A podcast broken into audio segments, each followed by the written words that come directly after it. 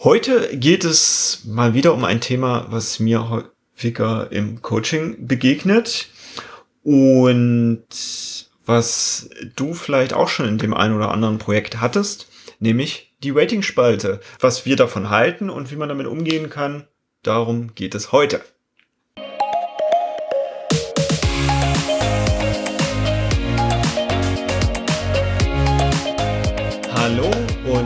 Willkommen zum Snipcast, dem Podcast über Agilität, Psychologie, Mindset, Teamentwicklung und allem, was für dich und deine Arbeit relevant ist. Schön, dass du dabei bist und mit uns die Welt zu einem besseren Ort machst. Und los, los geht's. geht's! Ich hatte vorhin nachgeguckt. Ah, sehr gut. Und ich habe es auch gleich wieder vergessen. Ein Thema, was mir in meinen Begleitungen recht häufig mh, hm, direkt schon in den ersten paar Wochen begegnet. Und zwar die Rating-Spalte. Ah, das ist ein Heldentreffthema. Heldentreffthema, mhm. aha, okay. Weil, hatten wir das da auch schon? Steht im Redaktionsplan. Ach, nee, nee, nee. nee. Gut, hier können wir direkt drauf eingehen, wie der Redaktionsplan zu lesen ja, ist. Ja, da gibt es nämlich auch Spalten, die ja. keiner weiß, was es eigentlich genau. sein soll. Die Spalte ist der Hinweis für mich, dass ich hier natürlich den Teaser mache, dass wir einmal im Monat, jeden letzten Donnerstag im Monat, also jetzt die folgende Woche, den Donnerstag unseren Heldentreff wieder haben, wo du sehr gerne dazukommen kannst, lieber Hörer, und dich direkt mit uns live austauschen kannst. Und da kommen auch mitunter nicht solche diese, Themen aber hoch, solche genau, Themen ja. hoch. Also die Waiting-Spalte. Ja, das ist tatsächlich ein Thema, was ich vor na, mittlerweile schon einiger Zeit im, im Coaching sogar hatte, wo mein Coachling sogar noch extra jemanden reingeholt hat, der mir definitiv erklären sollte, dass in diesem Unternehmen das wirklich so ist, dass man auf jeden Fall eine Rating-Spalte braucht, weil sonst kann man nicht arbeiten. Mhm. Also, wir machen mal noch ein bisschen Kontext für ja. alle Leute, die jetzt nicht so richtig mitkommen. In vielen agilen Projekten basiert die Zusammenarbeit in Teams auf Kanban-Boards, also auf Boards, die Arbeitsflüsse visualisieren, in der Regel in Spalten mit unterschiedlichen Prozesszuständen eines Arbeitsartefaktes, also eine Aufgabe. Eine Und Aufgabe hat verschiedene Zustände. Ganz einfach wäre halt sowas noch zu tun, also die klassische To-Do-List. Eine Spalte, wo drin steht, da arbeite ich gerade dran in Bearbeitung Doing.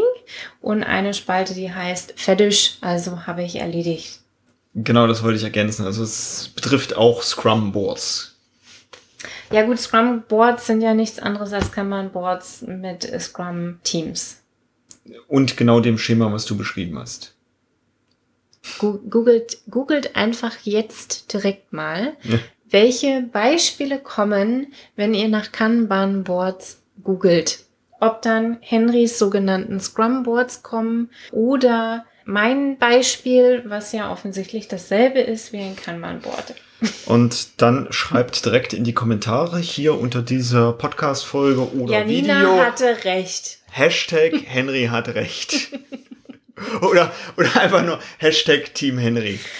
Okay, jetzt mal so zurück. Ja. Ich habe das Arbeiten mit Kanban-Boards angefangen als Personal Kanban-Board, also für mich ja. persönlich, einfach weil ich im Arbeitsleben irgendwann so diesen Eindruck hatte, dass irgendwie immer mehr Arbeit kommt und ich keine Ahnung mehr habe, was ich eigentlich tun sollte, wollte, weil in irgendeinem Meeting sagt irgendwer, ja, Dina, du kümmerst dich drum und dann kommt über E-Mail irgendwas und oh Gott, dann gibt es privat noch irgendwie sowas wie hol Milch mhm. auf dem Weg nach Hause und ich war einfach nur überfordert. Und dann habe ich angefangen, ein Personal Kanban in meinem Notizbuch zu machen mit ganz einfachen Spalten.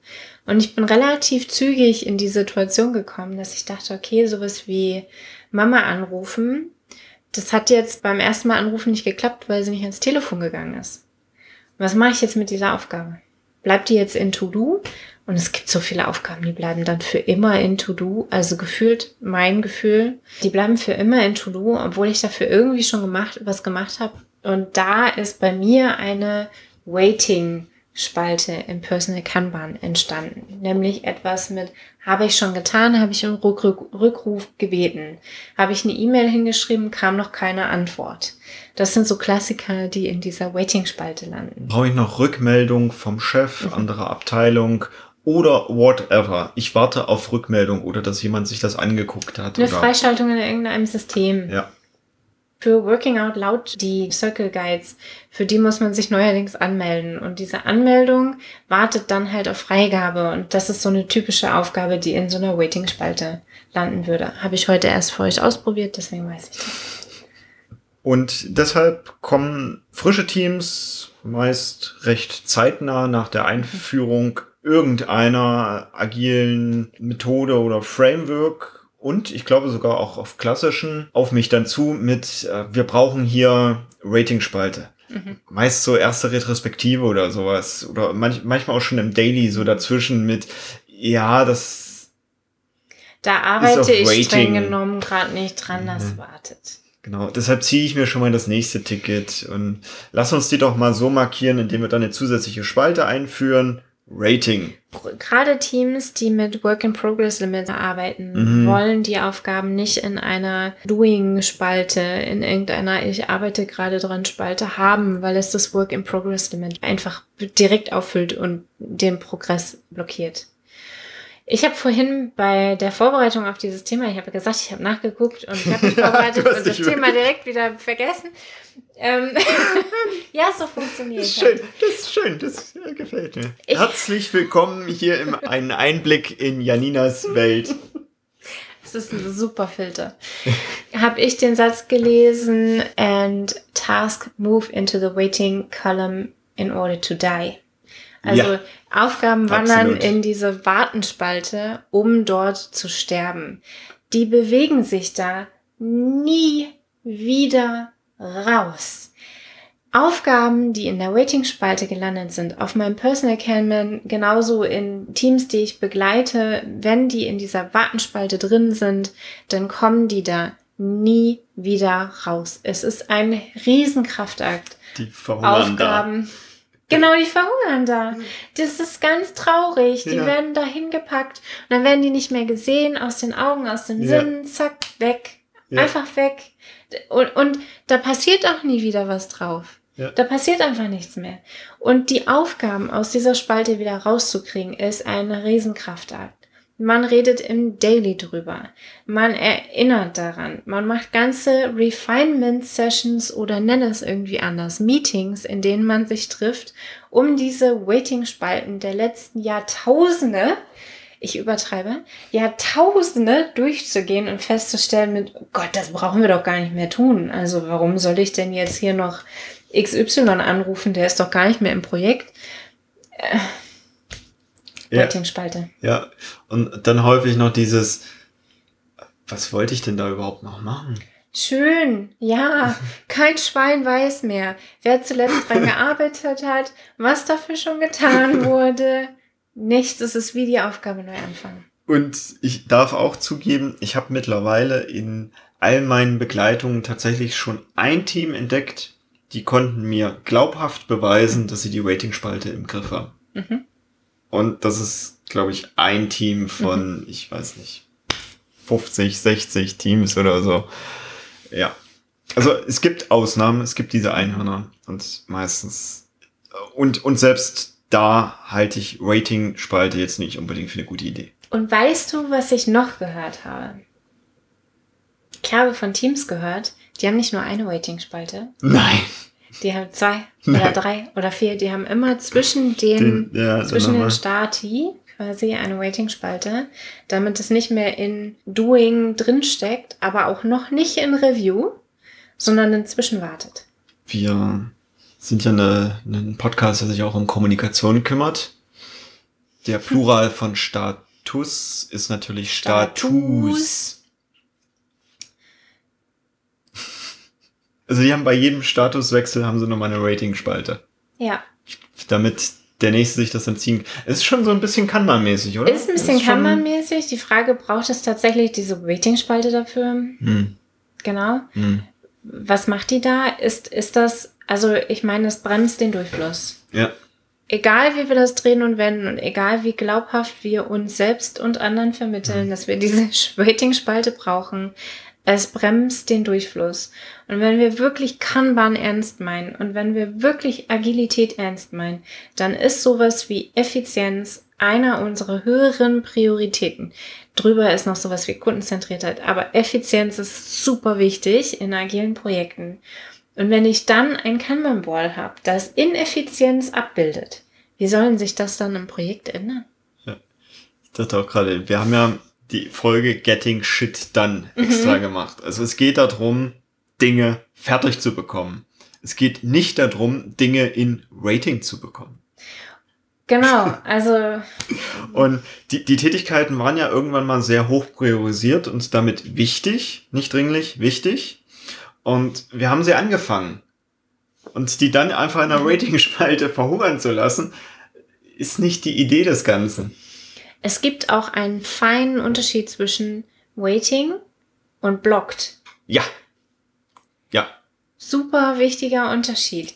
Ich bekomme keine Antwort auf meine E-Mail-Einfrage, ist nicht wartet, sondern Aufgabe ist blockiert. Und das ist ein feiner Unterschied, den bekommen viele Teams erst mit der ja. Zeit ein Gefühl für. Also das ist für mich wirklich so eine Art Gefühl. Ist die Aufgabe wirklich blockiert? Weil mir Zuarbeit fehlt. Das ist ein Impediment übrigens, also ein Hindernis, das aus dem Weg geschafft gehört. Und das hat dann mit organisationaler Veränderung und einer dieser vielen Aufgaben, die so ein Scrum Master hat, zu tun. Oder ist es wirklich eine ja. Aufgabe, die wartet? Auf worauf auch immer. Und wenn sie tatsächlich wartet, dann ist es meistens ein teaminternes Thema, dass sie wartet. Ich habe mich zu Beginn meiner Projektleiter, ich sag mal Karriere oder was auch immer das war, sehr unbeliebt damit gemacht, dass eben wenn Tasks, die bei mir auf dem Plan standen und dann eben, was weiß ich, eine E-Mail oder so nicht beantwortet wurde oder nicht, mhm. nicht so schnell, wie ich es brauchte, dass ich dann zu den Menschen hingefahren bin, mich neben den Schreibtisch gesetzt mhm. habe und gesagt habe, so, jetzt machen wir das hier. Das funktioniert aber zu Seiten von Corona nicht mehr. Das stimmt. Ich kann auch auf andere Weise dann mhm. eben noch so ein bisschen ja. nachdringlicher ist das jetzt fair gegenüber den anderen Projekten, dass ich jetzt meins dadurch ein bisschen höher in der Pipeline schiebe? Wahrscheinlich nicht. Doch ich bin dazu da, um mein Projekt nach vorne zu bringen. Und im Zweifelsfall müssen bei mir einige Mitentwickler dann eine ganze Weile warten. Und wie gesagt, es war ja ursprünglich mal aus einem guten Grund für wichtig einsortiert.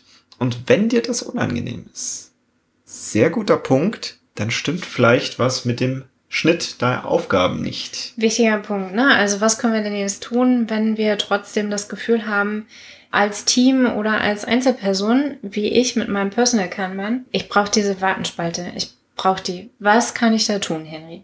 Die also das ist tatsächlich das, was ich auch dann sehr häufig höre mit, ja, es ist halt so, da brauche ich halt noch diese ich Rückmeldung. Die. Ja. Ich empfehle ganz gerne und das haben bei mir bisher tatsächlich nahezu alle Teams mitgemacht und dann selbst nach ein paar Jahren dann gesagt, es war eigentlich eine ganz gute Entscheidung, diese Aufgaben anders zu schneiden, mhm. diese anders zu zerlegen. Also meine ursprüngliche Aufgabe endet damit, dass ich die E-Mail an die andere Abteilung geschickt habe, dass ich den Anrufversuch einmal zu einer bestimmten Zeit gestartet habe oder ähnliches. Und dann kann ich eine neue Aufgabe aufnehmen für diesen Moment, dass ich diese Antwort bekomme. Mhm.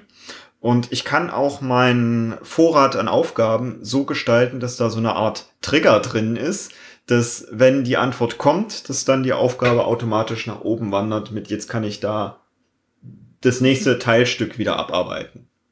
Das wäre auf jeden Fall eine Möglichkeit, die vielen Menschen nach meinem Empfinden relativ leicht fällt, das dann auch gut umzusetzen. Mhm, und das ist ganz intuitiv ja in Scrum und in OKR zum Beispiel so eingebaut. Das ist zwar von einem Product Owner, von irgendeiner Form von Aufgabenpriorisierer eine Priorität gibt, aber danach noch ein Aufschlüsseln in Untertasks. Ja. Das heißt, die Aufgabe selber ist immer noch wichtig und ich ziehe mir automatisch, wenn ein Task abgearbeitet ist, den nächsten Task. Und ich kann mir auch jederzeit Task ja hinzufügen, also zumindest bei OKR. Eine Initiative hinzufügen. Bei mir darf man das im Scrum auch. Genau. Also es ist ein Story-Schnitt ist ein, ist etwas, was einem echt den Arsch retten kann in mhm. agilen Projekten. Weil durch falsch geschnittene Stories einfach so, so viel Schmerz und Knirsch und, und Ineffizienz in so einem Prozess, mhm. übrigens nicht nur in agilen Prozessen, auch in klassischen Prozessen, falsch geschnittene Aufgaben, falsch geschnittene Teams sind einer der größten Ursprünge für Ineffizienzen in Projekten oder im Produktmanagement. Und klar, dann ist der leichteste Ausweg, statt, also um diesen Schmerz jetzt zu vermeiden, erstmal zu sagen, nee, ich park das halt in dem Rating. Mhm. Und genau da, wo es knirscht, das ist meiner Meinung nach genau der Punkt, weshalb wir halt eben gerade diese ganzen mhm. Frameworks haben, um genau da drauf zu gucken und an der Stelle den Prozess eben zu verbessern für bessere Zusammenarbeit. Mhm.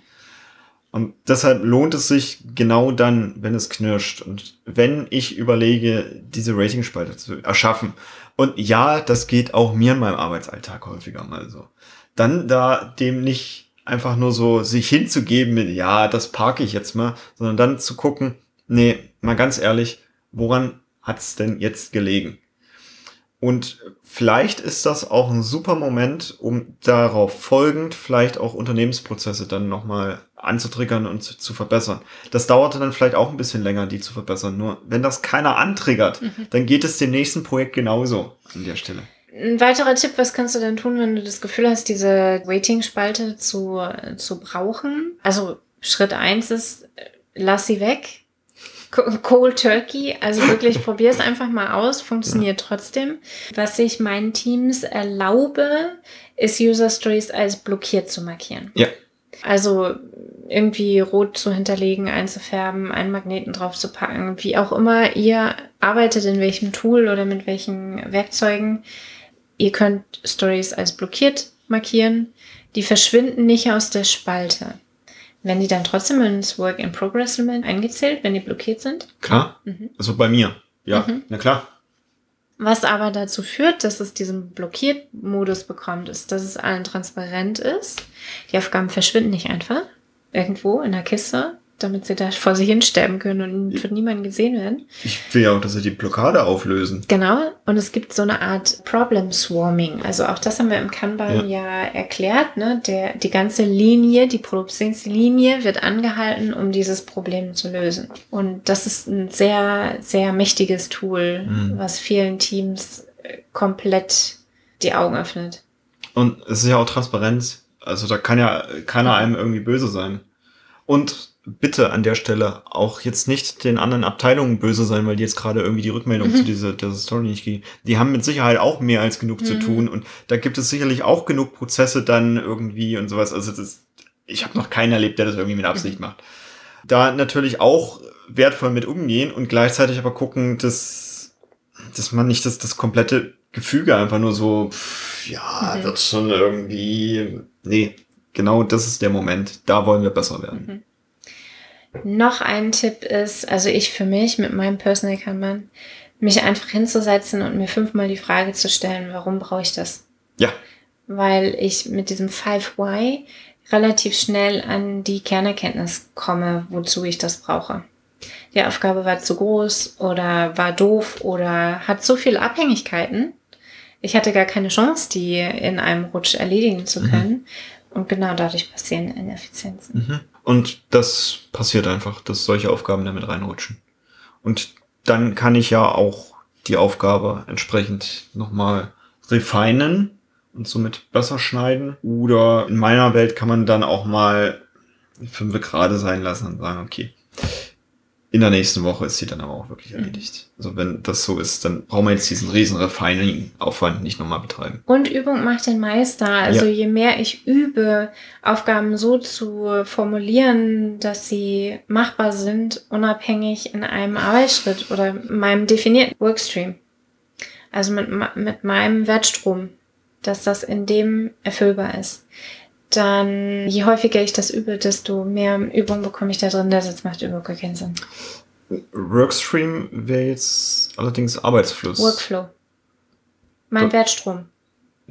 Was auch immer mein Wertstrom ist. Das wäre der Value-Stream. Also ja, Wertstrom. Gut. Soll Wertstrom sein. Ja, Wertstrom. Ja. für mich ist wirklich der Kern, wenn es weh tut, da nicht einfach davon weglaufen, sondern wirklich zu gucken, woran liegt's und das, also die Ursache beseitigen. Warum möchte ich jetzt hier Rating-Spalte einführen? Ich habe das auch schon häufig erlebt, dass gerade das Management ganz gerne irgendwelche Reports einfordert und die dann am Ende des Tages gar nicht braucht. Und es dementsprechend sehr langes Rating gibt, weil es die Rückmeldung nicht gibt, ob der Report jetzt genau in der Form war, wie sie die brauchten oder nicht. Eben weil sie sie nicht gebraucht haben da auch drauf gucken, häufig werden einfach nur, weil das schon immer so gemacht wurde, Anfragen gestellt. Und auch da können wir das Unternehmen wieder besser machen, indem wir diese Dinge hinterfragen. Mhm. Dem Impuls-Rating-Spalte wirklich nicht nachgehen und auch nicht so mit, ja, das geht bei uns nicht und so. Bitte, bitte, bitte, bitte einmal ausprobieren. Also nicht nur einmal an einem Tag, wir, wir lassen das mal ohne Ratingspalte, sondern dann natürlich die üblichen sechs Iterationen bei uns, damit sich das gefestigt hat. Und du wirst wirklich merken, es wird immer leichter, es wird dann auch schon ziemlich automatisch, dass die Anforderungen richtig geschnitten sind, dass das dann in Fleisch und Blut übergegangen ist. Mhm. Ich bin heute schon alles losgeworden, mhm. was ja. ich dazu sagen wollte. Also wirklich Rating-Spalte tritt bei mir immer auf. Das ist wirklich so ein, so ein, immer. so ein Finding aus der Praxis. Ich kann es gut verstehen. Ich habe diesen Impuls in mir auch häufiger. Und es ist wichtig, diesem Impuls nicht zu folgen, sondern dann genau drauf zu gucken. Und das ist häufig so im Leben, wenn es irgendwo ein bisschen knirscht, ist das meist genau so ein Moment, wo ich viel lernen und verbessern kann. Mhm. Und damit wünsche ich dir wieder eine schöne Woche. Denk an den Heldentreff diesen Donnerstag.